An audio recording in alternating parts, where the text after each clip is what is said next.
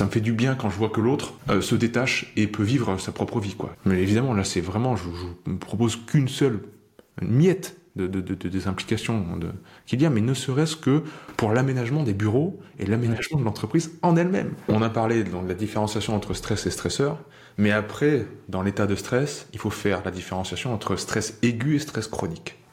Aujourd'hui, on va repenser notre rapport au monde. Je suis Cédric Watine, tu es chez Outils du Manager, le podcast en français sur le management le plus écouté.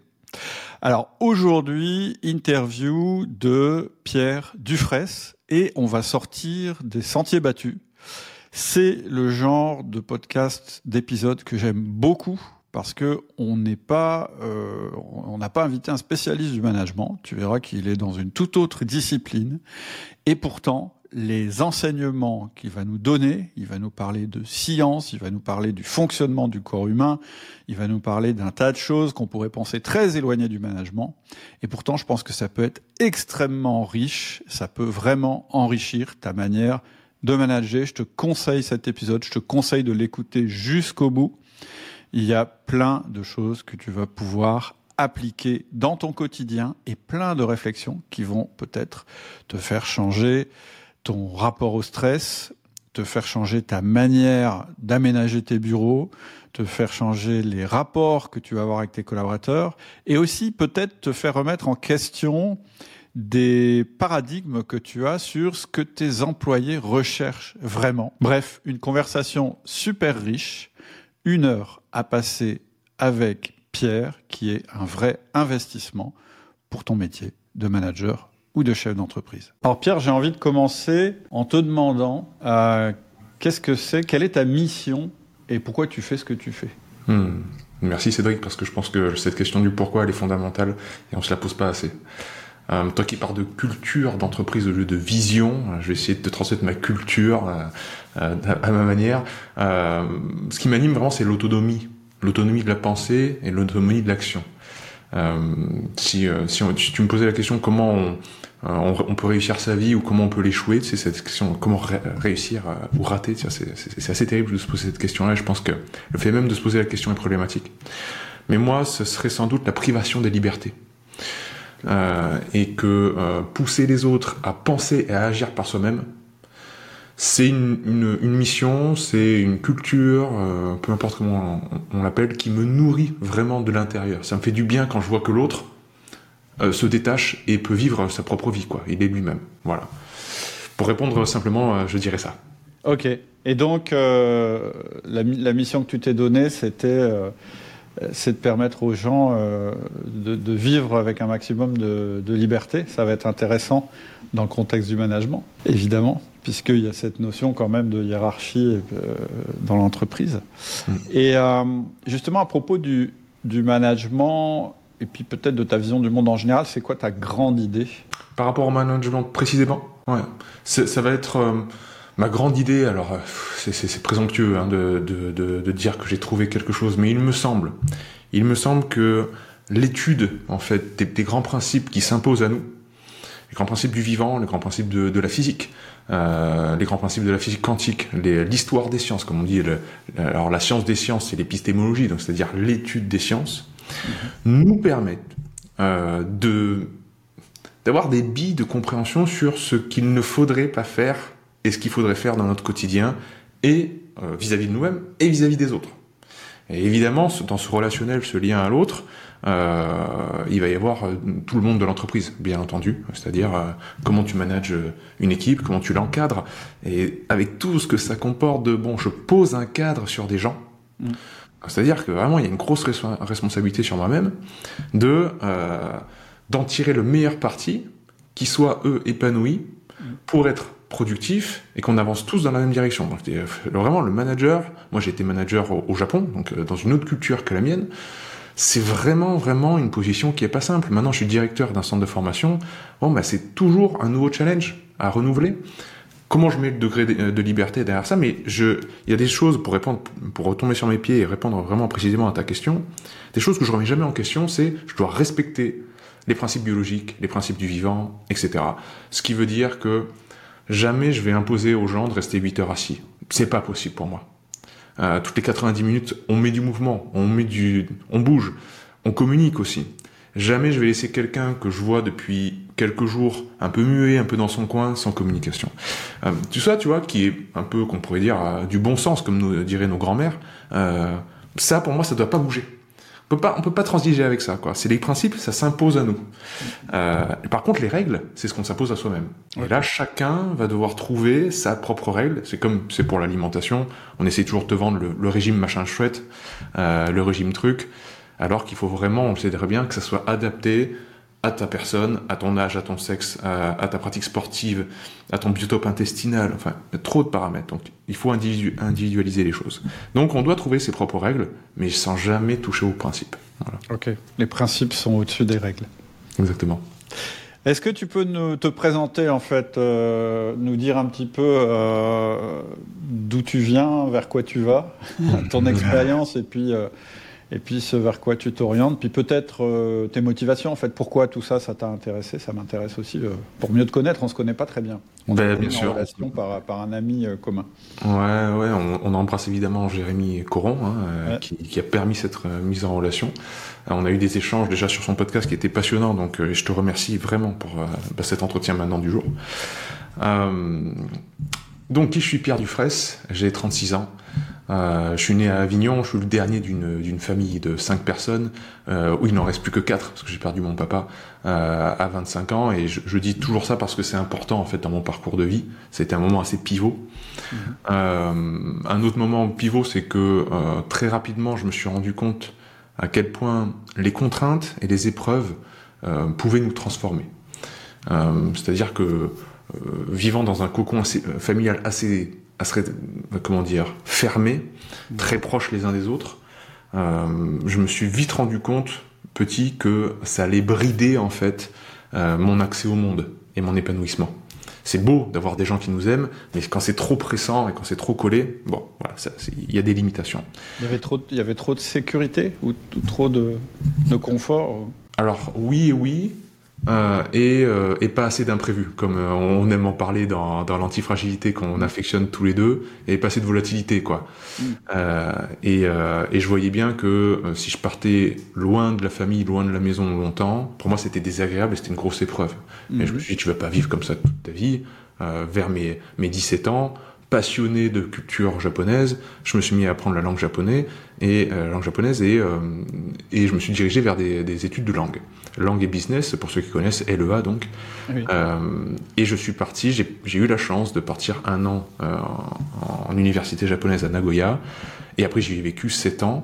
Et quand je suis parti un an à l'autre bout de la planète, je me suis, je me suis vraiment dit, tu vas voir, ça va te changer. C'est pas ça va t'améliorer ou tu vas, tu vas devenir plus intelligent, tu vas devenir plus ouvert d'esprit ou quoi. C'est tu vas devenir quelqu'un d'autre. Mhm. Et ça, ce fait, de, se mettre dans un inconfort qui était terrible pour moi, hein, partir à un an loin de la famille, c'était vraiment vraiment l'épreuve. Euh, J'étais certain que ça allait me changer de l'intérieur. Et ça, je trouvais ça assez fabuleux. Peut-être parce que j'étais nourri par les contes, tu sais, euh, les contes, euh, les, les récits. J'aime beaucoup le, le Camelot, le roi Arthur. J'aime beaucoup l'Iliade et l'Odyssée ces héros qui partent à l'aventure et qui reviennent transformés. Peut-être que j'avais ça en tête, tu vois. Et, euh, et donc c'est ce qui s'est passé. Euh, la vie au Japon était très très enrichissante. Euh, et maintenant j'ai fait en fait de cette euh, en biologie ça s'appelle l'hormèse, mais de manière plus générale c'est l'antifragilité dont on parle, c'est-à-dire le fait de sortir de sa zone de confort, aller se faire, faire en sorte que son environnement soit reste toujours plus ou moins volatile et hasardeux. Euh, on sait maintenant que ça nous bénéficie. Mm-hmm. euh, et bien, cette transmission-là, elle est assez centrale en fait dans dans ce que dans ce que je transmets. Donc, euh, à mes 25 ans, donc comme j'ai dit, j'ai eu pas mal de pertes dans ma famille en fait, donc des grosses maladies, euh, leucémie, cancer, etc., crise d'épilepsie. J'ai perdu le papa, la tante, tout ça. Et quand je repense en fait à même mon enfance, la mort et les maladies ont toujours été un peu présentes. C'est-à-dire, les grands-pères, les grands-parents, je les ai pas trop connus, sont vite partis. Euh, et euh, euh, tout ça m'a fait réfléchir par rapport à la prévention. Mmh. C'est-à-dire, euh, on connaît euh, l'intérêt de la médecine, mais c'est vraiment pas pour critiquer quoi que ce soit. Mais la médecine allopathique, donc, qu'on connaît, le médecin généraliste, les médicaments, etc., c'est très bien en, au moment de la maladie. Ouais. Moi, je me suis dit, mais comment on fait pour pas que ça advienne? Voilà. Et, euh, et, donc, ce qui c'est, euh, voilà, très rapidement dans mes recherches, je suis tombé sur euh, la naturopathie, qui est l'art en fait de, d'aménager son environnement pour justement qu'il n'y ait pas de désordre, de déséquilibre intérieur. Ce qui veut dire apprendre la nutrition, apprendre la préparation physique, apprendre la préparation mentale, la respiration, et en fait, voilà, tout ce qui constitue la compréhension d'un quotidien épanoui. Et qui permet donc la prévention de 90% euh, des maladies quoi. Mm. Euh, voilà, je me suis dirigé vers ça, j'ai fait une formation, j'ai pratiqué, j'ai eu un cabinet pendant 5 ans et, et j'ai ouvert des chaînes YouTube et des podcasts etc. Et très rapidement, des, des, des corps médicaux comme, et paramédicaux comme les infirmiers, les infirmières, les ostéos, les kinés, etc. me disaient mais ça c'est génial, par exemple la nutrition, j'y connais rien, forme-moi ou bien la respiration, je vois bien que ça permet une gestion émotionnelle et du stress, ça aussi j'aimerais me former. Et donc on m'a voilà, demandé, m'a demandé, on m'a fait la remarque que ma pédagogie et ce que je transmettais était intéressant et l'aboutissement en fait de tout ça, ça a été la création du, centre, euh, centre naturopathie Hormès, qui est mon, centre de formation pour, euh, pour adultes et, professionnels. Ok. Et euh, en, fait, il y a une question qui m'est venue, peut-être qui est personnelle, mais je la pose quand même. En fait, au départ, euh, tu t'es intéressé à, toute cette science du vivant et, puis du, prendre soin de soi, en fait, finalement. Au départ, parce que toi, tu avais peur de subir le, même destin que, que, les membres, certains membres de ta famille, ou est-ce que c'était une mmh. vocation tu, tu, faisais ça pour aider les autres? C'est rigolo, on m'a jamais posé cette question. Mm. Je te remercie de la poser. Euh, ça, ma propre condition ne m'a jamais en quoi, en quelque, quelque façon inquiété. Vraiment, euh, c'était euh, et c'est même pas en fait pour la personne malade. C'est-à-dire que mon père, quand il a eu cette leucémie, ça a été trois ans, deux trois ans de chambre stérile et alors pour ceux qui connaissent pas la chambre stérile, ça veut dire que la personne subissant des, chimiothérapies, des radiothérapies, des greffes de moelle osseuse, on a tout greffé à mon père de toute façon, des greffes de, cellules souches, d'embryons de bébés, enfin bref. Euh, on, éteint son système immunitaire. Donc on fait une immunosuppression. Donc c'est pour ça qu'on voit les personnes qui perdent les cheveux, qui perdent tout, qui, deviennent rachitiques. Et on les place dans des chambres stériles. Euh, et quand on va les voir, il faut vraiment qu'on se désinfecte de la tête aux pieds, qu'on mette des charlottes, des masques, etc. Ça, pendant, pendant 2-3 ans, c'est très, très, très, très long. de voir quelqu'un que l'on aime profondément souffrir et d'être incapable de l'aider, mm. toujours dans cette situation de bah, je suis incapable d'aider, je peux rien faire, et t'attends, comme ça, les bonnes nouvelles, les mauvaises nouvelles, euh, etc. Euh, en fait, c'est pas que j'en voulais à mon père, c'est que euh, au bout d'un moment, t'as envie de dire aux gens, rendez-vous compte que si vous prenez pas soin de vous, tout votre entourage, toute votre famille va être triste et terrible, se sentir terrible pendant des années. Mhm. Vous, ok, vous subissez la maladie et c'est terrible, mais rendez-vous compte de l'impact en fait, parce que euh, euh, sinon on pense que prendre soin de soi c'est égoïste. Et pour moi, prendre soin de soi, c'est le plus haut taux d'altruisme. Mhm. Donc on doit passer en premier, c'est-à-dire dans l'ordre de priorité, passer en premier. Soignez votre nourriture, soignez votre mouvement, soignez votre respiration. Sinon, les gens que vous aimez, ils vont en pâtir, ils vont être tristes pour vous. Et ça, dans, les regards, c'est terrible, c'est terrible. Donc voilà, euh, pour répondre à ta question, c'était me dire que j'allais transmettre des clés aux gens pour, pour qu'il n'y ait pas ce genre de situation-là. Et je pensais surtout aux familles, en fait. Et c'était pas, je, vais apprendre pour moi rester en bonne santé. C'est plutôt comment je fais pour que les familles ne connaissent pas ce que nous, on a connu dans, dans ma famille c'est-à-dire beaucoup de tristesse et, d'impuissance. Un parallèle peut-être qu'on peut faire avec le management, c'est euh, un manager qui prend pas soin de lui, c'est-à-dire qu'effectivement qui fait pas passer euh, sa santé euh, avant tout, en, tout cas un certain niveau de santé mentale, physique, etc.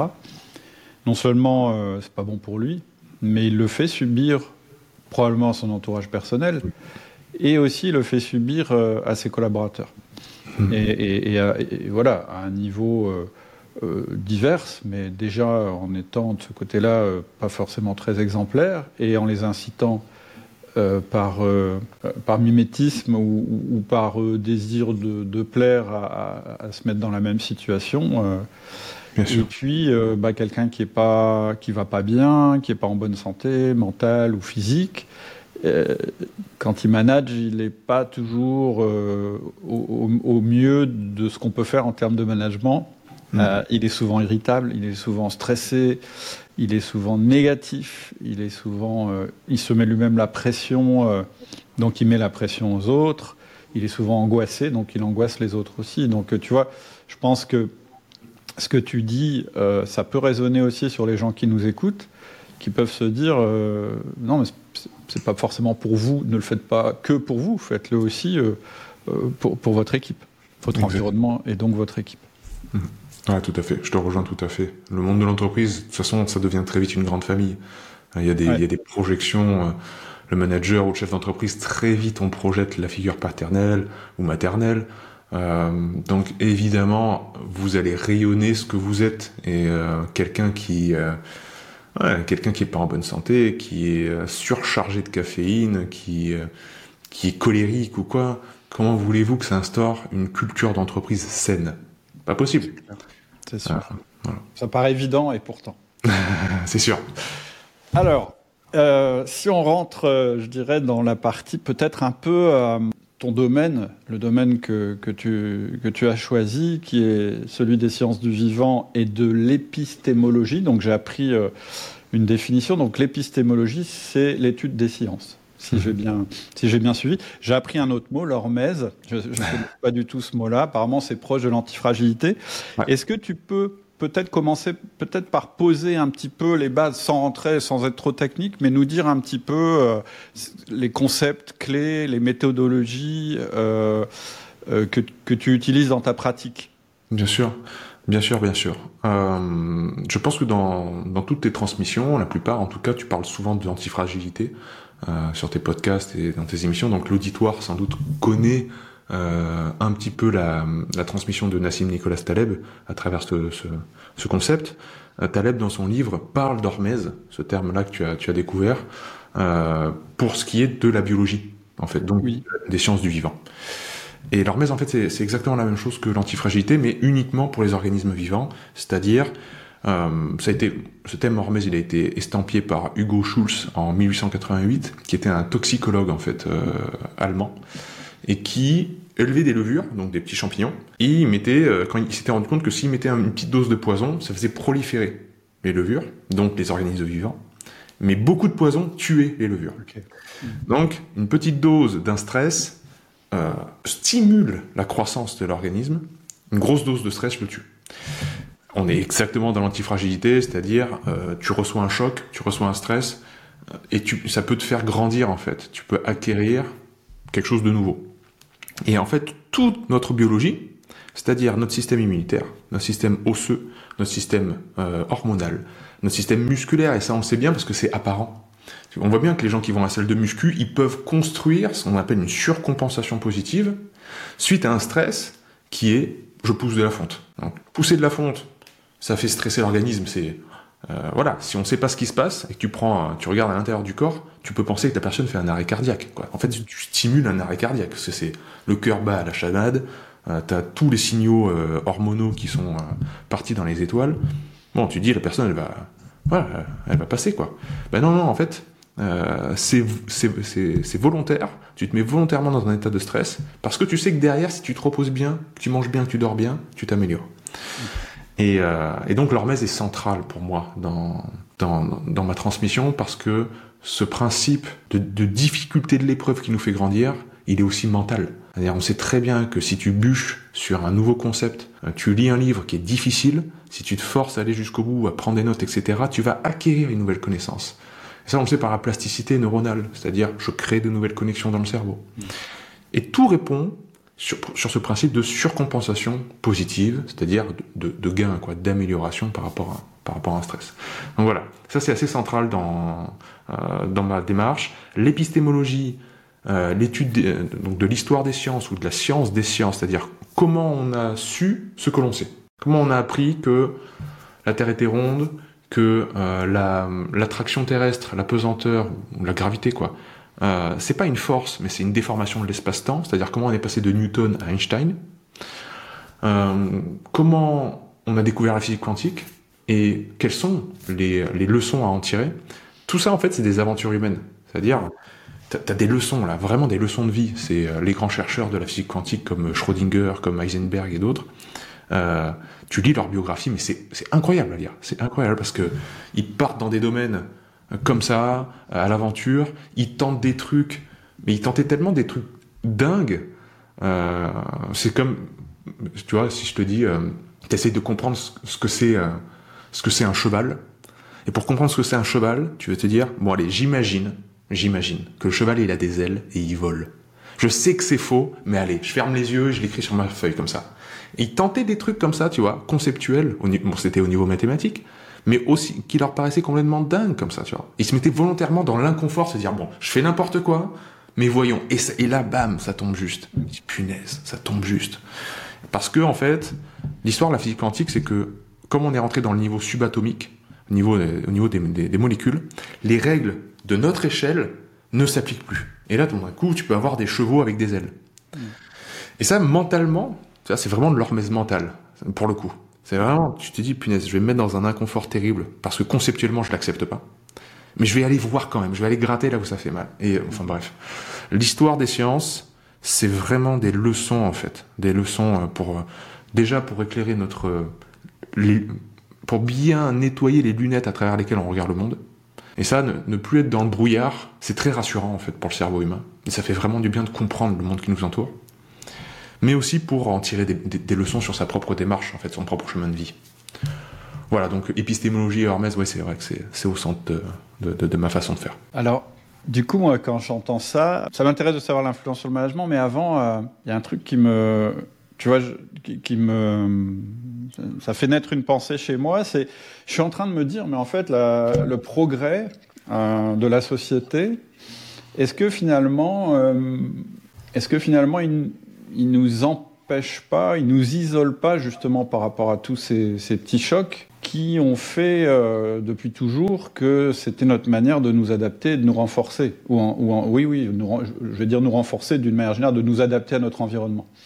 Est-ce qu'aujourd'hui, on n'est pas dans un monde où... Alors, le progrès, ça a toujours été un petit peu ça. Je veux dire, avant, on se déplaçait à pied, puis à un moment, on a trouvé... Euh, que c'était fatigant, donc on est monté sur un cheval. Puis après, on s'est dit euh, c'est pas terrible, donc euh, parce qu'on subit les intempéries, donc on, on va avoir une, voiture tirée par des chevaux. Puis après, on s'est dit c'est pas pratique, les chevaux ça pue, il faut leur donner à manger, donc on a inventé les voitures, etc. C'est le sens du progrès. Du coup, on, on alors je je veux pas être moraliste ni, ni, trop parler du goût de l'effort au niveau moral, mais, mais quelque part, est-ce qu'on n'a pas perdu l'habitude justement de soumettre notre pensée, notre corps, euh, notre physiologie, etc. à des épreuves pour qu'elles puissent s'adapter? Ah là là. Parce que tu, tu vois, il y a un truc dont, dont j'entends parler un peu sur, le, sur YouTube de temps en temps et sur le web, et moi, ça ça me parle pas trop. C'est l'histoire de prendre des douches froides, des trucs comme ça. ça me tente moyen. Mais, mais c'est comme si tout d'un coup, on se disait, ouais, mais ça va pas. Maintenant, on est tellement dans le confort, euh, avec euh, une température régulée en permanence, euh, aucun effort à produire on se fait livrer tout, euh, etc. Que tiens, on va prendre une douche froide parce que ça va nous. Alors que quelquefois, il suffit d'aller de sortir en hiver et on a froid aussi, quoi. Tu vois, tu vois, tu, comprends ce que je veux dire? C'est-à-dire qu'on a l'impression que euh, on a une espèce de, de, réflexe de se dire mais ouais, mais il faut quand même qu'on fasse des efforts dans, dans, notre quotidien, sinon, sinon on va se ramollir, etc., etc. Ah là là, c'est tellement juste ce que tu dis. Parce que ouais, moi, moi j'ai un regard qui est sans doute, euh, ouais, qui, a, qui, qui est ce que, ce que tu viens de dire en fait, hein, très abrupt par rapport à la société actuelle, c'est que euh, je pense qu'il y a eu un gros shift pendant les 30 glorieuses après guerre, c'est-à-dire que les, les euh, tu sais comme l'adage le dit, les, les temps durs créent des, des, des gens forts et, les gens forts créent des, des, temps faciles et les temps faciles créent des gens faibles. Euh, je pense qu'on a connu les deux, les deux guerres mondiales. Euh, qui étaient des temps très très durs et par peur en fait que ces temps reviennent, nos arrière-grands-parents et, sans doute plus avant et, sans doute aussi nos grands-parents ont voulu créer une société simple, facile en tout cas, où le confort était ce qu'on recherchait comme objectif. Alors qu'avant, sans doute que euh, le but du et je vais dire ça sans, sans connotation péjorative hein, mais le but le but du paysan le but du travailleur qui travaille sa terre qui est chez lui dans son village ou quoi euh, ou même en ville hein, mais avant et sans doute il y a, avant-guerre, c'était de servir le bien commun. Et le bien commun, c'était sa famille d'abord. C'était de s'engager pour son village, pour sa ville, voire pour sa patrie. C'était servir en fait. On n'était pas du tout dans une recherche de confort, mais plus dans une dans l'envie de faire, de donner du sens à sa vie et que ça s'inscrive dans quelque chose qui est plus grand que nous. Il me semble, hein, c'est mm-hmm. ma, ma, vision des choses, et que avec les Trente Glorieuses et euh, la venue de, euh, bah, tu sais, les, les, les, choses qui ont révolutionné le monde, c'est euh, l'électroménager. Hein, on le sait bien que l'arrivée du, du c'est bête, hein, mais l'arrivée du lave-linge, l'arrivée de la télévision, l'arrivée du sèche-linge, l'arrivée de, tout ça dans notre, dans notre quotidien, c'était et de la voiture ensuite, du chauffage, tout ça, de l'eau chaude, c'était on vous rend la vie plus confortable et c'est ça. Et quand vous avez plus de confort, vous avez une, ça veut dire que vous avez une place plus haute dans la société. Alors qu'avant c'était pas ça. C'est-à-dire si vous êtes le chef du village, le forgeron, le clergé, etc., le professeur à l'école, ça c'était valorisé. Votre fonction en fait dans la société est valorisée, pas ce que vous avez, pas vos, pas avoirs en fait. Euh, je, dépeins voilà une chose avec des, gros pinceaux, hein, je prends des raccourcis, mais ça nous pousse en fait ça a poussé en tout cas nos comportements contemporains à vouloir rechercher le confort comme réussite. C'est-à-dire c'est l'objectif principal, c'est que j'ai, je, puisse ne plus avoir de moments inconfortables dans mon quotidien.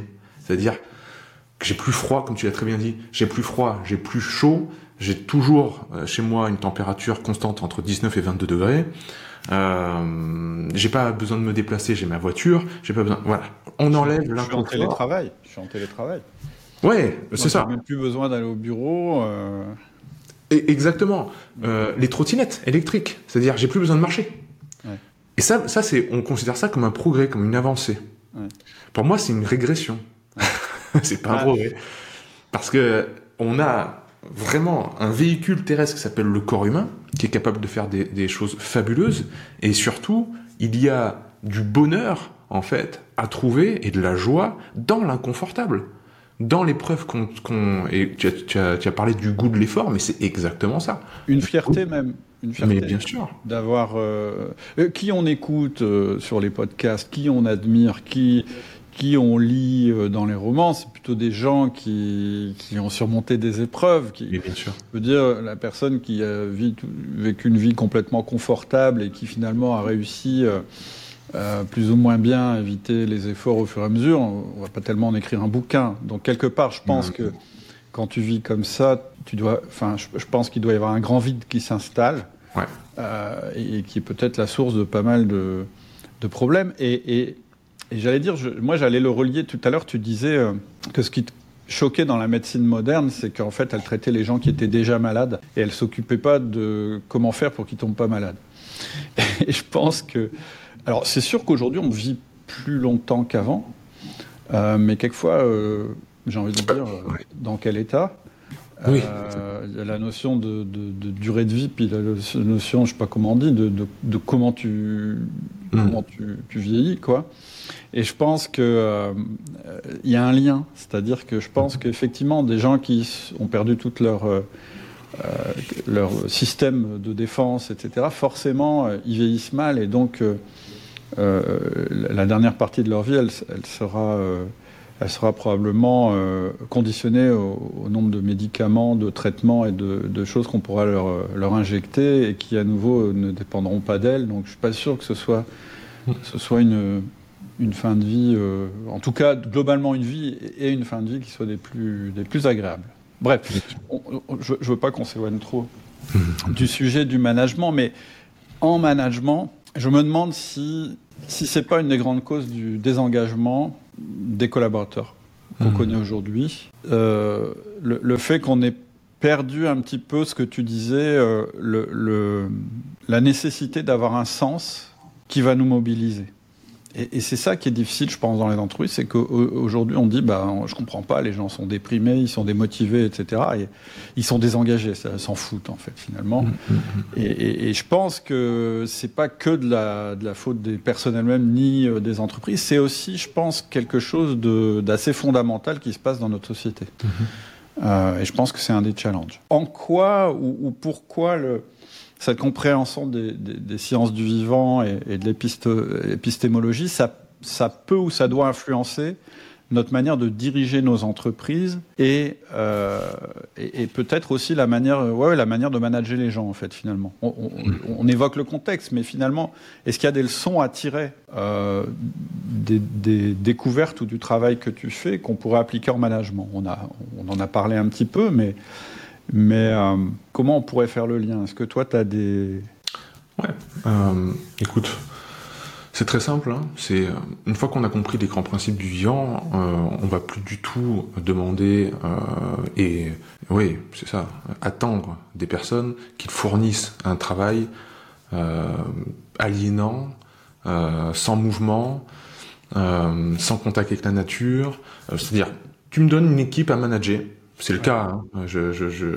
Là, j'ai une entreprise à manager qui est qui est qui est vraiment une, une PME, hein, mais mais voilà, si tu me donnes 10 personnes à manager comme ça, je vais leur faire, je vais leur transmettre une culture d'entreprise, comme tu le dirais très bien. C'est-à-dire pas une vision, mais si on veut, si, si on veut qu'ils soient motivés, il faut qu'ils ressentent que c'est leur entreprise. Ils bossent pas pour moi, c'est leur entreprise.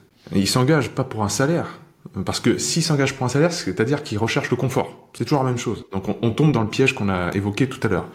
Donc ils vont pas fournir des efforts pour vous, pour l'entreprise, ils vont fournir des efforts pour le salaire.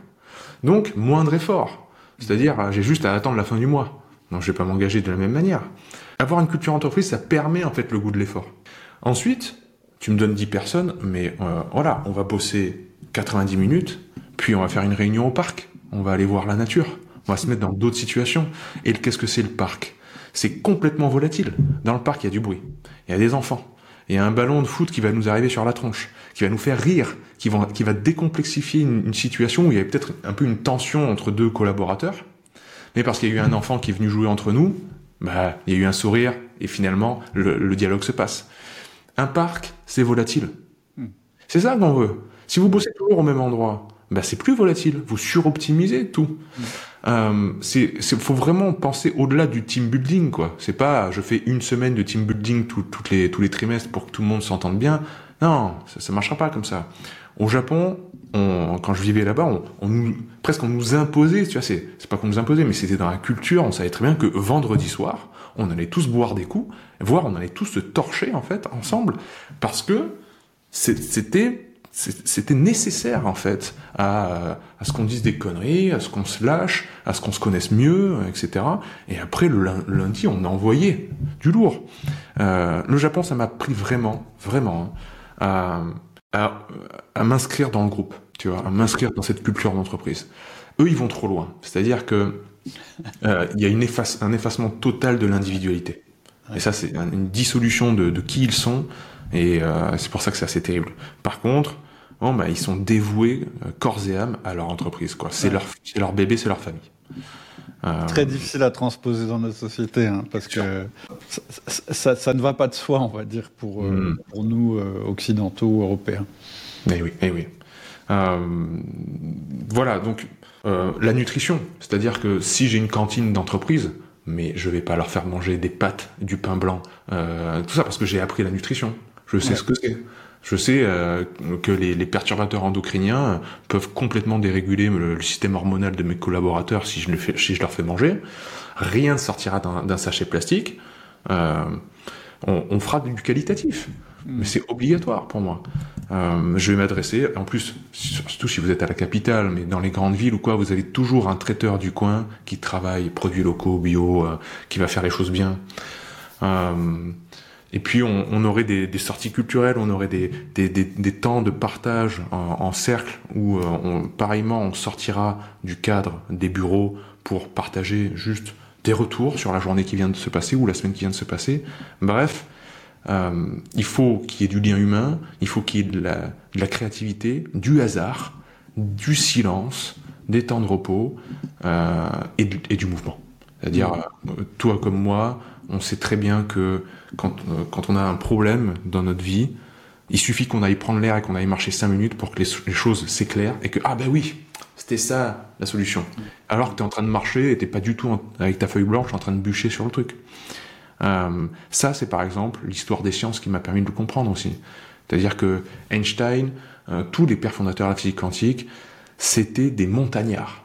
Et il disait, on trouve les problèmes de nos, enfin, la solution de nos problèmes mathématiques quand on va faire une randonnée. Mm. Euh, on le sait bien. C'est pas devant la feuille blanche. Tout est, voilà, tout est complémentaire. Et tant, et quand, tant que tu casses pas, en fait, cette dynamique du vivant qui est, je tente des choses, je tape dans des murs pour voir si c'est creux ou si c'est plein, voilà, j'ai un degré de liberté qui est maximal, mais une culture, c'est-à-dire il y a des trucs que je toucherai pas parce que c'est sacré. Euh, tu vas tirer en fait le meilleur parti de, la collaboration avec les autres. Vous allez vous mettre en lien. Et l'histoire du vivant, en fait, c'est gagner en complexité par la mise en lien. Plus je peux me mettre en lien, plus je peux gagner en complexité pour arriver au fil de l'évolution à l'être humain, qui est quand même le, plus haut taux de complexité des êtres vivants sur cette planète. Euh, qu'est-ce que c'est l'être humain? Ça a été des bactéries qui ont rencontré des organismes unicellulaires, qui sont mis en lien, qui ont construit quelque chose de plus complexe, etc. Et nous, on est pareil. Si on sait bien se mettre en lien, on peut gagner en complexité. Pour une entreprise, ça veut dire bah, gagner en marché, gagner en chiffre d'affaires, euh, gagner en taille, euh, etc. Nassim Taleb, il en parle un petit peu aussi dans, dans Antifragile, ce dont tu parlais, qui est un petit peu faire des expériences, faire, faire de, la, de la prise de risque mais il met, euh, je, le dis quand même parce que il, met quand même en avant que on est un groupe et que donc on ne peut pas prendre un risque euh, qui, serait, qui, qui, pourrait détruire le groupe. C'est-à-dire que oui, de la prise de risque, mais de la prise de risque sur... Euh, euh tu sais, il parle de la stratégie des alters, je sais pas si tu es familier avec ça, où il dit 90%, euh, il, il en parle d'ailleurs aussi en placement boursier, etc., où il dit 90% de mes actions, ou, plutôt de mes placements sont des choses boring, c'est-à-dire ennuyeuses, où j'ai une petite rentabilité, mais elle tomberait, j'ai aucun risque par contre, je prends d'énormes risques sur 10% de mon capital parce que je peux perdre ces 10%. Hmm. Je pense que dans une entreprise, il faut aussi avoir ce réflexe de dire, oui, attends, on va essayer des trucs, mais la, la, la, règle, ça peut être, oui, tu prends un risque, mais, mais tu prends un risque euh, où tu peux avoir un échec sans que ça ait de conséquences sur l'ensemble euh, dans lequel tu vis. Exactement. Et, d'ailleurs, ça s'applique euh, non seulement à une petite échelle sur une entreprise, un groupe humain, mais ça pourrait, on pourrait aussi y réfléchir sur la planète. C'est pas forcément le sujet aujourd'hui, mais prendre des risques sur, dont, dont, qui peuvent avoir des conséquences irréversibles à l'échelle de la planète, faudrait, faudrait éviter de le faire quand même, parce que ah oui, c'est sûr. Pas de retour en arrière sur ces risques. tu as bien raison, mais justement, ça me permet de rebondir parce que la stratégie de l'alter, c'est typiquement, c'est vous prenez un risque, vous avez très peu à perdre, énormément à gagner. C'est ça. Et euh, bah c'est typiquement c'est le euh, l'ingénieur euh, de la Silicon Valley qui dans son garage développe un logiciel. Il met il met trois mois à le développer, il bricole le truc, il va mais au bout de trois mois il va le présenter à Microsoft. S'il réussit, il vend la licence 2 millions de dollars. S'il perd, mais il aura perdu rien du tout. Il aura perdu les trois mois de travail dans son, dans son garage. Ça leur a coûté la perte, la prise de risque est vraiment très minime. Par contre, le gain potentiel, c'est exponentiel. Mm. C'est une asymptote euh, positive qui part dans les étoiles. C'est ça en fait. Les 10% de Taleb, faites un truc fou. Et là, dans notre quotidien, qu'est-ce que ça veut dire? Je sors encore du cadre du management, mais pour nous, parce que tu l'as évoqué par rapport aux douches froides, ça veut dire vivez confortablement dans votre quotidien régulièrement, exposez-vous à la nature, au changement de saison régulièrement, mais une fois dans la semaine, allez faire un truc fou. Allez vous baigner dans la rivière gelée ou le lac gelé d'à côté. Et faites un truc fou. En fait, cassez les codes. Parce que 90, ça va nourrir en fait 90% du temps restant et vous allez voir que euh, ça va vous faire grandir sur tous les plans en fait de votre être. C'est ça en fait que ça veut dire. Hmm. Super intéressant. Ça veut dire aussi que on peut le retranscrire dans l'entreprise, c'est-à-dire que tu peux, ou même euh, au niveau même d'un entrepreneur, c'est tu peux avoir une routine euh, pour 90% de ton business. Ouais.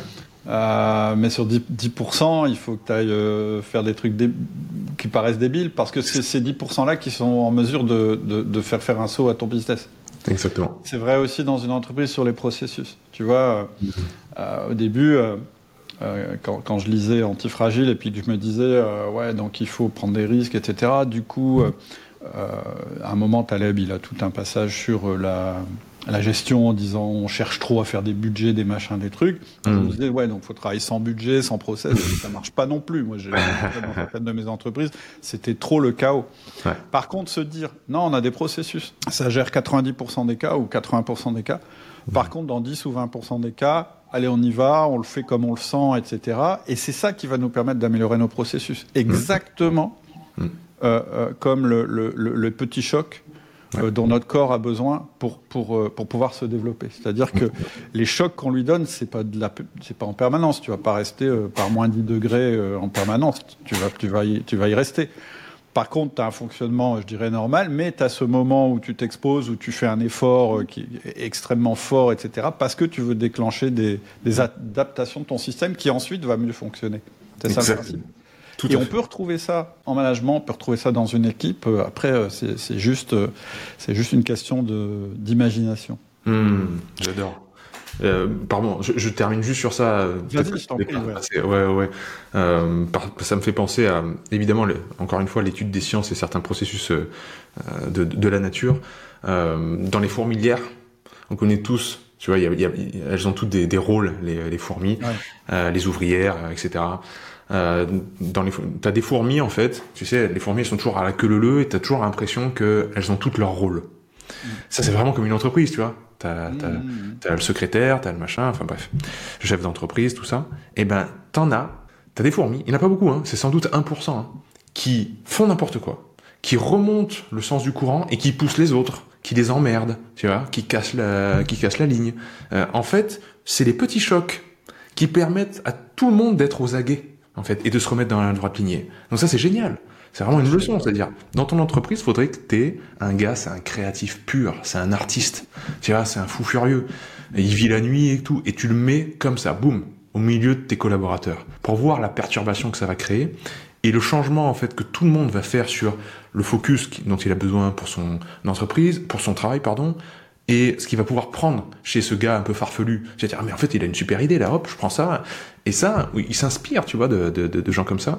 Mais moi, pour moi, c'est une, une leçon, en fait, hein, de management. Ça peut, ça peut être quelqu'un de l'extérieur, ça peut être une expérience qu'on fait, un marché sur lequel on va, ou ça peut être chez chacun dans sa mission, parce que je trouve que c'est aussi intéressant à un niveau individuel.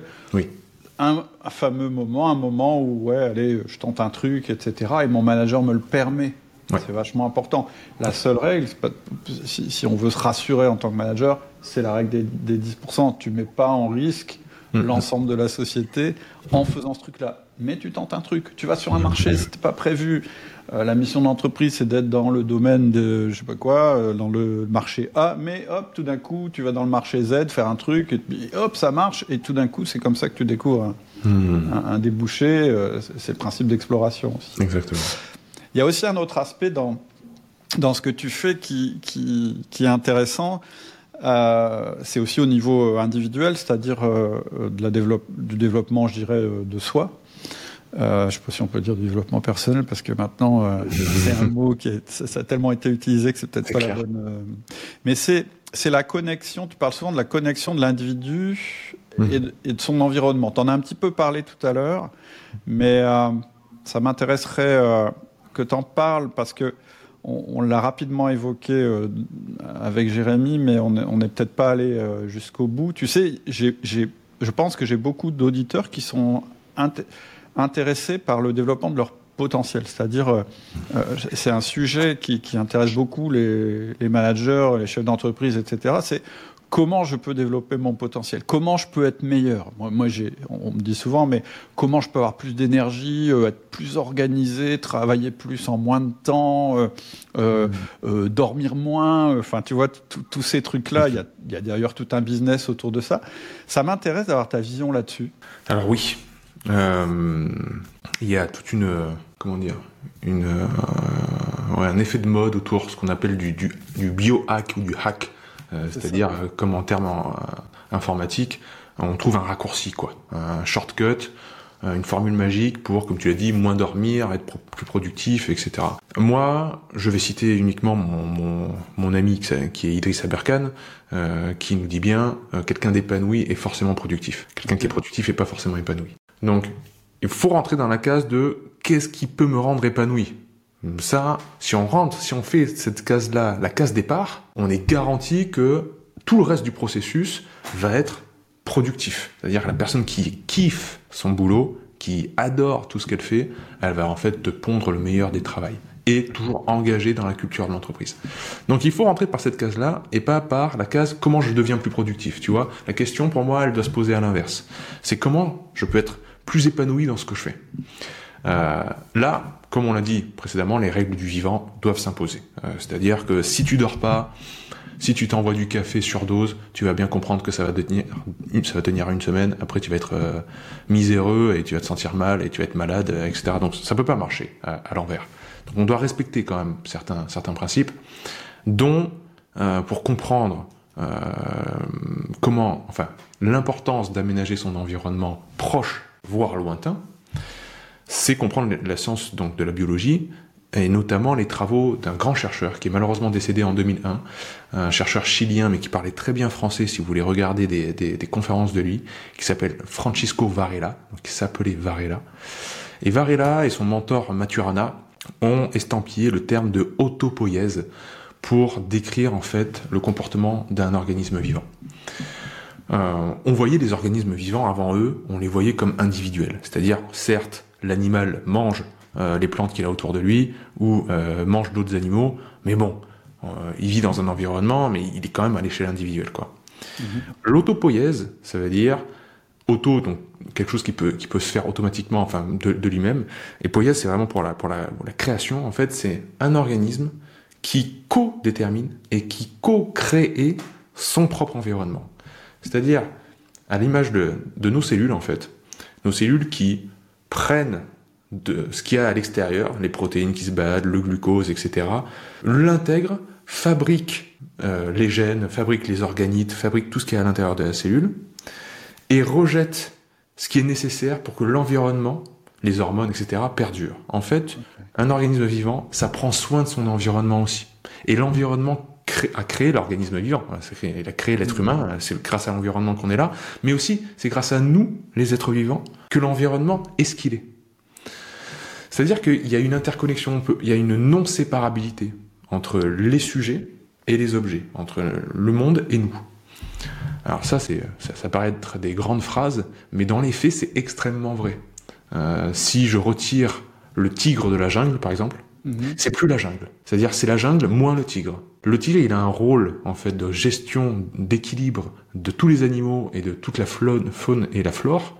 Que si je le retire, ben la jungle ce sera plus vraiment la même et ça risque de créer des déséquilibres. Et on le voit bien nous à, notre échelle, comme on a euh, fait des bêtises en fait en cultivant la terre, euh, les animaux, etc. Avec, tu vois, j'habite moi dans les Hautes-Pyrénées.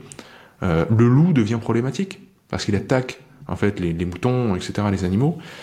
Mais l'intrusion en fait de l'homme et la manière dont on a coupé les espaces verts, en fait, ça a créé en fait cette situation-là. Donc, il euh, faudrait se poser des questions sur comment nous, en fait, on gère tout ça.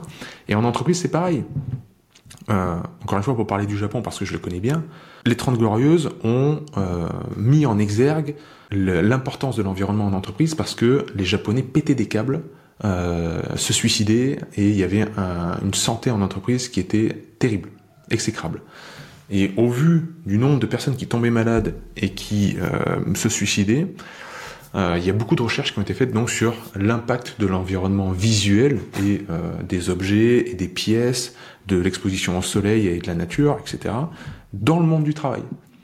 Et c'est au Japon qu'on a commencé à parler de biophilie c'est-à-dire bio, la nature, et euh, philie, c'est ce ce qu'on aime, c'est-à-dire comment en fait le fait de voir des arbres, un environnement naturel, etc., de respirer les essences qui sortent des, plantes, etc., nous rendent en fait en bonne santé. Et que si tu coupes ça, si tu empêches euh, tout ce contact avec la nature, tu crées des gens qui sont de plus en plus malades, euh, physiquement, mentalement, etc. donc il y a vraiment des, leçons à tirer de notre intrication avec notre environnement, euh, ne serait-ce, mais évidemment là c'est vraiment, je, je me propose qu'une seule miette de, des implications de, qu'il y a, mais ne serait-ce que pour l'aménagement des bureaux et l'aménagement de l'entreprise en elle-même. Mmh. C'est-à-dire quand vous faites venir les, les collaborateurs dans un endroit et que vous leur demandez de rester toute la journée dans cet endroit, mmh. attention à l'aménagement, quoi. C'est, parce qu'on est à l'image, l'être humain est à l'image de son environnement. Hmm. Non, c'est tellement vrai. Hein. Hmm. Moi, j'ai eu cette expérience. On a déménagé l'entreprise il y a en 2018. Et, euh, donc tout le monde, on l'a fait, fait en participatif par rapport, euh, pas au lieu, mais puisque le lieu était validé, c'était vraiment un lieu beaucoup mieux que l'ancien où il n'y avait pas de perspective, il n'y a pas de, tu vois, c'était vraiment une zone. Euh, et, là, on est dans une zone à nouveau, mais on est en hauteur, donc on voit le ciel, on voit très très mmh. loin, malgré euh, les entreprises qui sont euh, implantées. on voit à travers, enfin, c'est assez ouvert sur l'extérieur, etc. Il y, a, de la verdure, etc. Mais ça a marché mieux au niveau relation entre les personnes et, calme dans les bureaux et que, que n'importe quel team building que n'importe quel euh, séminaire que, que, tu, que, tu, pourrais faire. Parce que mmh. simplement, il y avait plus d'espace, il y avait plus de, de, vision sur l'extérieur, il y avait des moyens de s'échapper simplement en regardant. Euh, tu vois, je fais le mouvement de regarder euh, par ma fenêtre parce que c'est voilà, c'est une manière de te reposer que de regarder à un moment en dehors, etc. etc. C'est très vrai. Et, mmh. et ok, c'est intéressant. Après. Euh, l'environnement euh, en entreprise, c'est aussi les relations entre les personnes, je pense. Bien sûr, bien sûr. Euh, tu vois, quand, quand parlais des, des, des, gens, bon, ça c'est un extrême, hein, qui étaient tellement stressés au boulot qu'ils finissaient par en mourir, plutôt que d'essayer de trouver des hacks et des nouvelles choses pour en faire plus ou pour dormir moins, ou, etc., une autre approche, ça peut être de baisser les facteurs de stress interne de mauvais stress. Mmh, mmh, mmh. Hein, moi, je dis le bon stress, c'est comme le cholestérol. Alors, je sais pas si c'est encore vrai d'ailleurs, a un vrai mauvais ou un vrai, ça, je sais pas, je suis pas calé en bio. Mais en tout cas, ouais, je pense qu'il y a un bon stress. Le bon stress, c'est celui qui te fait euh, évoluer, celui sur lequel tu peux agir, euh, qui, te fait, qui te rend meilleur. Et c'est vrai pour une entreprise. Puis tu as un mauvais stress qui est euh, celui soit sur lequel tu peux rien faire et auquel on t'expose en permanence, comme les, les médias adorent le faire. Mais ça peut être aussi le stress tu vois, moi, dans une entreprise, je dis le bon stress, c'est celui qui vient de l'extérieur. Parce que celui-là, il va nous obliger à. Euh, en fait, c'est un stimuli.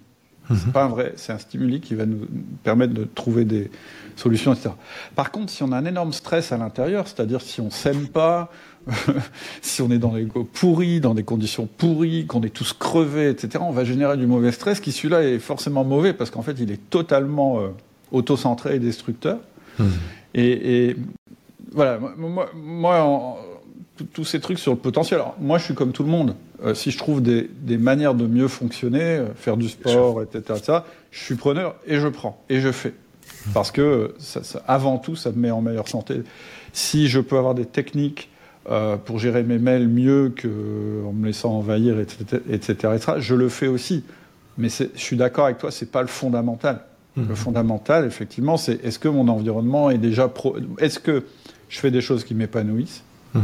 je, souscris 100% à ce que tu dis. Et ça doit être la recherche du manager.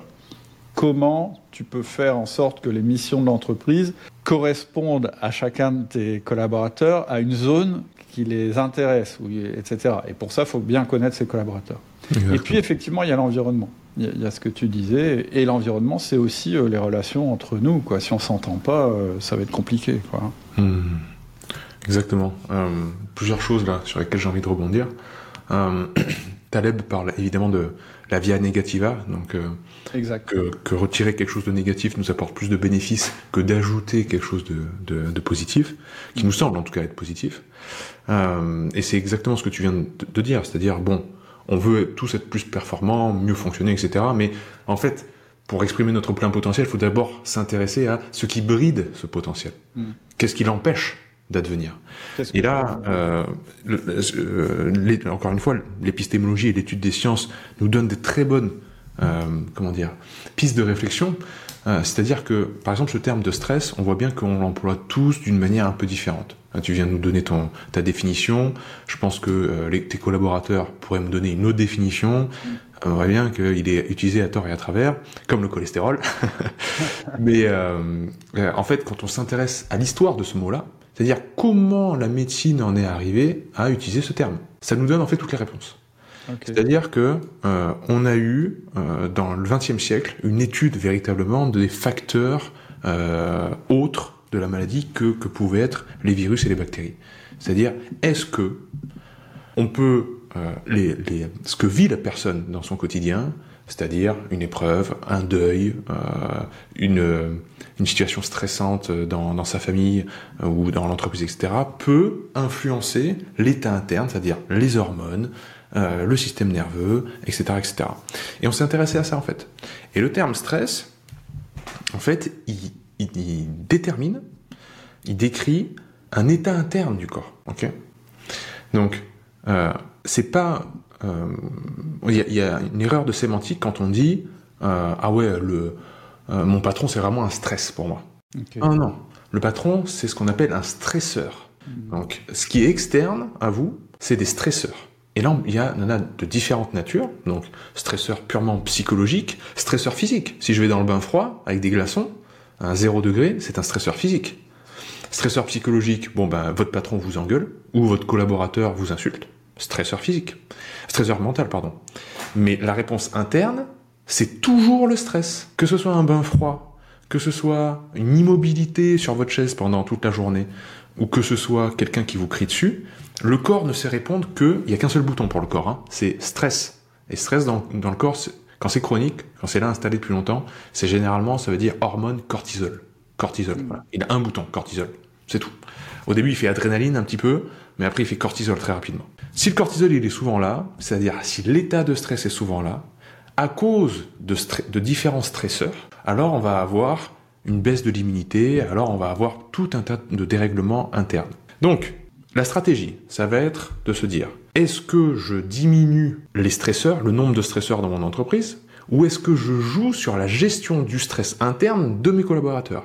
Parce que tu, peux très bien ne pas changer les stresseurs. Et, apprendre à tes collaborateurs à euh, faire des exercices de respiration, à faire de la méditation, etc. Mais tu joues pas du tout la même chose. Hein. Tu auras beaucoup plus de bénéfices à enlever les stresseurs, c'est-à-dire tu fais passer un sondage, ou bien tu fais un rendez-vous trimestriel avec tes collaborateurs et, tu les prends un par un et tu leur dis bon voilà, dans l'environnement, est-ce qu'il y a des stresseurs, c'est-à-dire des sources de stress pour vous, etc. Et la personne, il faut pas que tu qu'elle te réponde ah oui mais à l'intérieur j'arrive pas à me calmer. Non, je vous demande pas ça. Je vous demande est-ce qu'est-ce qu'il y a dans l'environnement de l'entreprise qui vous fait stresser? C'est quoi le déclencheur? C'est quoi le déclencheur Exactement? Qui est tout le temps, un petit peu tout le temps là, etc. Et peut-être qu'elle va vous dire, bon bah oui, c'est ma relation avec Monique, parce que Monique, euh, elle est pas sympa, etc., euh, etc. Bon, ok, là on touche quelque chose. Mais euh, c'est différent, tu vois, de faire un, focus sur l'état interne et la gestion interne et l'état externe. Enfin, en tout cas, les, les facteurs stressants. Et le truc à retenir aussi, c'est qu'on a tous des stresseurs différents. Peut-être que Monique, c'est un stresseur pour euh, Micheline, mais que pour euh, Cédric, alors lui, Cédric, Monique, c'est sa meilleure amie. Et peut-être que la musique aussi qu'on met dans l'entreprise, pour certains, ils adorent ça, pour d'autres, c'est un stresseur. Donc là, il faut individualiser. Et les stresseurs, donc c'est individualiser. L'état de stress, c'est chacun le sien. Euh, et donc, on arrête en fait de mettre des cadres uniformes sur, parce qu'on a vu que Apple faisait ça ou que Google faisait ça donc on va faire pareil et t'instaures des, des outils comme ça ad hoc. Non, c'est pas comme ça que ça marche. Il faut vraiment s'intéresser à l'humain. Et donc tu vas revenir toujours à comment on sait ce que l'on a ce que l'on sait, comment on a su ce que l'on sait, comment on a appris tout ça. Quels sont les principes sous-jacents de la physiologie pour en fait en découler des règles et des mmh. comportements. Voilà. Mmh. Alors après, tu peux faire une étude, puis euh, dans ce qu'on va te remonter, il y a des choses sur lesquelles tu peux agir, effectivement. Euh, puis il y a des choses sur lesquelles euh, tu peux pas agir ou peut-être sur lesquelles, moi j'ai envie de dire, il faut pas agir. Hmm. Parce que, je reboucle, si tu si tes collaborateurs ou si tu penses que tes collaborateurs, ce qu'il faut, c'est leur éviter euh, les stresseurs, je vais plus dire le stress maintenant. euh, moi, je pense qu'il y a des stresseurs qui sont super utiles. D'ailleurs, hmm. c'est le principe de l'antifragilité. Par exemple, si tu les coupes des informations, si à chaque fois que quelqu'un remonte du terrain, qu'on est en train de se faire bouffer par un des concurrents, et qu'à chaque fois, toi, en tant que dirigeant ou en tant que manager, tu fais taire cette personne en disant non mais euh, taisez-vous, euh, je veux plus vous entendre dire ça en réunion, vous allez stresser tout le monde, parce que toi, ça te stresse, et, ou, que devant tout le monde, tu dis non mais euh, euh, écoutez Jean-Pierre, arrêtez, on n'a pas peur, qu'est-ce que c'est, vous êtes une chochotte, etc., mmh. etc. En fait, ici, là, tu, tu, tu, tu, tu loupes une opportunité certainement de, de, faire que ton entreprise s'adapte. Et dans ces cas-là, je pense que. Mais, mais je, te, je, te, soumets la question parce que là, là, là l'idée, c'est pas de, de, changer le stresseur. Hmm. C'est peut-être de travailler sur la réaction au stress. Exactement. C'est-à-dire d'apprendre aux gens quoi faire de cette information. Parce que, effectivement, si tu leur fous l'info. Euh, j'avais fait un podcast il y a longtemps, longtemps qui s'appelle Le sens de l'urgence. Hmm. Euh, qui était tiré d'un bouquin de Cotter, qui est qui est un, euh, un consultant d'entreprise, qui disait que dans les grosses, euh, dans les grosses boîtes, en fait, euh, on rationalise tout dans le sens rationalisé au sens anglais du terme, américain du terme, où on dit euh, non mais ça se passe comme ça, mais c'est normal, on peut rien y faire. C'est-à-dire que mmh. lui, lui se battait contre ce que, ce que ce dont Nassim Taleb parle aussi, c'est le truc de se dire mais non de toute façon on est trop gros, il peut rien nous arriver. Et donc du coup tu as pu justement ces stresseurs qui te permettent de t'adapter. Donc on avait, on avait fait tout un tout un podcast là-dessus pour dire mais comment remettre le sens de l'urgence dans l'entreprise? Comment faire en sorte pour que nos collaborateurs se disent ah mais si mais là il faut faire quelque chose, il faut sortir de nos zones de confort, etc. Euh, mm. Donc tu vois, il y a, je pense qu'il y a aussi cette notion là, en tout cas en entreprise, de dire euh, il y a les, alors je vais le dire autrement, il y a les bons stresseurs et les, les mauvais stresseurs. les bons stresseurs, il faut les utiliser justement pour se pour s'adapter quoi. Exactement. Tu as mis le doigt sur quelque chose de fondamental et c'était la deuxième le deuxième effet qui se coule, j'ai envie de dire, la deuxième définition qu'il fallait donner, c'est qu'on a parlé de la différenciation entre stress et stresseur, mais après, dans l'état de stress, il faut faire la différenciation entre stress aigu et stress chronique. Alors, en, physiologie, on parle de ça. Est-ce que la réaction, et là c'est vraiment l'hormèse, donc antifragilité, le stress aigu, puissant, aigu ça veut dire qu'il est puissant et court dans le temps. Donc la réaction elle est puissante du corps, et c'est ce que tu as dans le bain froid, la douche froide, euh, le sport, euh, c'est-à-dire tu te mets dans l'inconfort, mais tu restes pas toute la journée. Ça dure peu de temps, par contre c'est intense. Et le rebond de ça, physiologiquement, c'est un gain, c'est une amélioration. Donc ça c'est bon, ça on le veut. C'est exactement ce qu'on disait tout à l'heure, c'est-à-dire de temps en temps, faut se mettre dans cet inconfort-là. Celui qui a, dans le corps humain en tout cas, à évincer, c'est vraiment le stress chronique. C'est celui que je disais dont, dont je parlais tout à l'heure. Ça veut dire, le truc il est tout le temps là, il n'est pas très puissant, mais par contre, il est latent. Il est tout le temps un peu, toute la journée là. Et donc, euh, ton collaborateur est en état de stress, pas fort, hein, mais quand même constant toute la journée. Il a ses niveaux de cortisol qui augmentent. Ça peut être un truc aussi tout bête qu'une engueulade en fait. Il s'est engueulé et il y a un rapport qui est avec son, son collaborateur qui est juste à côté, qui est vraiment. Euh, ouais, c'est pesant quoi. C'est pesant, voilà, c'est pesant, ça passe pas et ça lui prend la tête, et il y pense toute la journée, même ça l'empêche de dormir. En fait, c'est ça qu'on veut éviter. Par contre, on veut le moment où, bah, comme tu l'as dit, tu as un consultant externe qui arrive dans l'entreprise et qui dit non mais là, votre manière de travailler va pas. Les gars, faut qu'on change. Vous voyez bien, ça marche pas. Et là, il, met un gros coup de pied dans la fourmilière. Peut-être que ça, c'était nécessaire. Et ça a mis un gros coup de stress à tout le monde qui dit oh punaise, et un gars de l'extérieur, il arrive et il dit qu'on travaille pas bien, mince, euh, bon, on va se remettre en question. Ça, en fait, peut-être qu'il le fallait, ce coup, ce, coup de violent là. Mais il est aigu, court dans le temps, et le gars va pas rester toute la journée à leur taper sur la tête.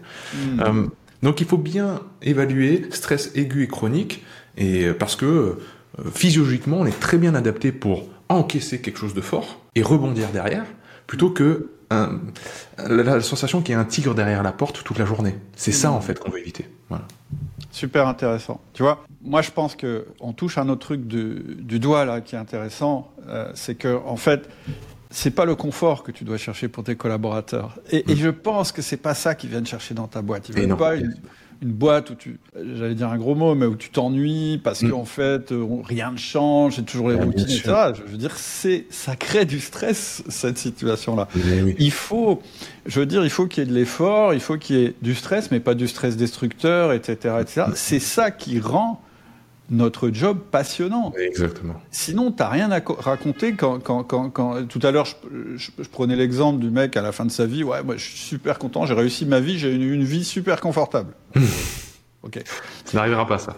C'est pareil, le mec qui rentre à sa maison et qui dit je suis super content de mon travail, il s'est rien passé aujourd'hui, ouais, c'était génial. Non, je pense que les gens ne recherchent pas ça. Non. Et, je, le, je le dis en management aussi parce que tu vois, je veux pas qu'on se trompe. Le rôle d'un manager, c'est pas non plus euh, euh, qu'il arrive rien à ses collaborateurs et que ce soit super confortable euh, tout le temps. Et en plus, ça marchera pas. Hein, c'est pas comme ça que tu obtiens des résultats. Mais il faut pas tomber dans l'excès inverse et devenir un, un stresseur. Et, et j'aime beaucoup ton J'aime beaucoup ton, ton image, ça me fait penser à une autre personne que j'avais reçue dans le podcast qui, est, euh, qui, qui, nous avait parlé du management euh, avec les éléments chinois, qui nous disait le manager c'est le feu, c'est l'élément feu. Et il dit l'élément feu, ça peut euh, éclairer, ça peut réchauffer, mais ça peut brûler aussi, ça peut cramer. C'est-à-dire que si tu es tout le temps, tout le temps en train de dire mais ça, ça va pas, ça va pas, etc., tu vas brûler tes collaborateurs. Mais il faut quand même qu'il y ait ce moment où tu dises non mais là ça va pas, il faut que ça change ce coup de stress-là, ce, ce, coup de, de dire non, là, il faut que ça change, c'est de ta responsabilité de manager. Exactement. Exactement. Non, mais on, on veut des aventures. On veut tous vivre une aventure, Claire. une quête quelque chose où il se passe des choses intéressantes. Si on va dans un on va voir un film au cinéma, on veut pas que le héros euh, il lui arrive rien. Enfin, on veut ouais. on veut qu'il se passe plein de choses. On veut qu'il tombe, qu'il se casse la gueule et qu'il se relève. Donc on peut pas promettre une, une vie en entreprise qui ne ressemble pas à ça. Mmh. Euh, voilà, c'est clair. Je te rejoins totalement. Super intéressant. Bon, je pense que je pense qu'on arrive à la fin de notre conversation. Je, je trouve qu'on a on, on a abordé plein de sujets vraiment intéressants. Le but c'est pas forcément de, de vous donner des, des, des, solutions toutes faites. C'est simplement euh, d'ouvrir votre esprit. Et puis, euh, moi, tu vois, ça m'a fait des déclics. Tu vois, je, je, je euh, on n'a pas parlé beaucoup de management, mais en fait, c'est exactement ce que tu dis. Il y a des principes. Mmh. Et les principes, en fait, ils s'appliquent quel que soit le domaine, et y compris mmh. celui du management. Donc, j'espère que vous avez tous eu des, des déclics. On pourrait peut-être conclure, alors je ne sais pas si si, si, si tu as des idées là-dessus. Qu'est-ce que, là, tout de suite, en sortant euh, de, de l'écoute de, de, de, cet épisode, qu'est-ce qu'on pourrait, qu'est-ce que tu voudrais conseiller aux managers qui nous écoutent? Est-ce que tu aurais, ou chefs d'entreprise d'ailleurs, mmh. est-ce que tu aurais des pratiques euh, qui t'ont aidé toi ou, ou, et qui pourraient les aider? Euh, Il y a quelque chose qui me vient tout de suite euh, c'est euh, et c'est tout simple et on l'a déjà évoqué hein, dans, nos échanges. C'est demandez-vous simplement si vous vous êtes toute la journée dans le même bureau. Si c'est le cas, si vraiment c'est le cas, mettez du mouvement et faites sortir vos collaborateurs en dehors de l'entreprise. Ok?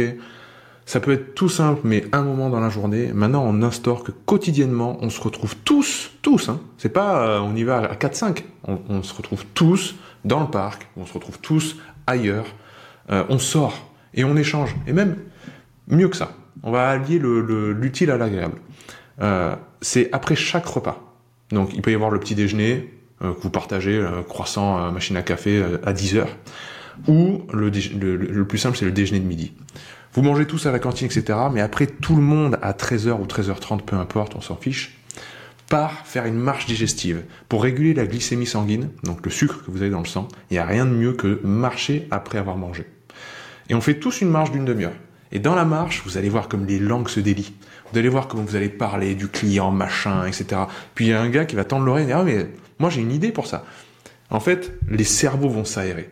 Donc si vous faites pas ça déjà, que vous restez vraiment H24 dans les mêmes locaux, mettez en place une routine de on sort, on sort des locaux, on prend l'air, on fait quelque chose, mettez du mouvement. Voilà, c'est peut-être bateau et simple, mais pour moi c'est extrêmement puissant de faire ça. Ok.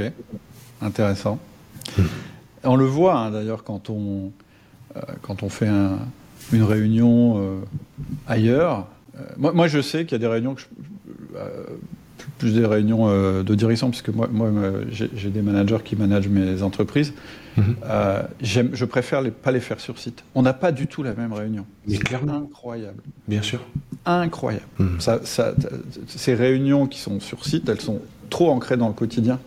Et quand tu veux faire la, de la réflexion sur la stratégie, etc., il ne faut pas te mettre sur site. bien sûr. Bien sûr. Ok. Super intéressant. -hmm. euh, Pierre, comment on, on, rentre en contact avec toi? Comment on, S'il y a des, si, des gens, alors je sais pas si tu es ouvert à ça, ont envie de te poser des questions mm-hmm. ou, s'il y, a des points qui les ont euh, interrogés, euh, c'est quoi la meilleure manière de, de rentrer en contact? Ouais, alors écoute, les réseaux sociaux sont pas mal pour ça. Vous me retrouvez sur euh, Verisme TV, ça s'écrit V-E-R-I-S-M-E, e, plus loin TV. C'est le nom de la chaîne YouTube, c'est le nom de l'Instagram. Euh, Instagram, ce sera sans doute euh, facile pour, pour écrire. Euh, moi, je suis devenu cet électron libre qui vient donner des coups de pied dans la fourmilière dont on a parlé tout à l'heure, en fait, hein. euh, dans le milieu sportif, dans le milieu, euh, dans le milieu des entreprises, évidemment, euh, pour faire des stages, des, des, des, séminaires, peu importe. Si vous avez envie de faire appel à moi, ce sera avec grande joie. après, évidemment, pour les auditeurs qui veulent s'inscrire dans un cursus sur le long cours, se former pendant 18 mois, voire 2 ans, euh, il y a mon centre de formation qui s'appelle le Centre Naturopathie et Hormèse. Euh, ça, vous le trouvez sur www.hormèse.com. Et, euh, et là, on s'inscrit vraiment dans une, dans un cursus donc qui peut prendre plusieurs années, mais où on apprend tout ce qu'on a défriché avec toi Cédric aujourd'hui, c'est-à-dire les, lois du vivant, les, neurosciences, les sciences comportementales, voilà. Ok, on mettra tout ça de toute façon en, en descriptif sous le, podcast ou sous la vidéo que vous êtes en train de regarder. Je te remercie infiniment, j'ai trouvé ça super intéressant. Ça nous a un peu sorti de nos, habitudes, mais c'était euh, c'était euh, c'était l'objectif, c'était le but. Je trouve que c'est hmm. intéressant de le faire régulièrement. Je te remercie.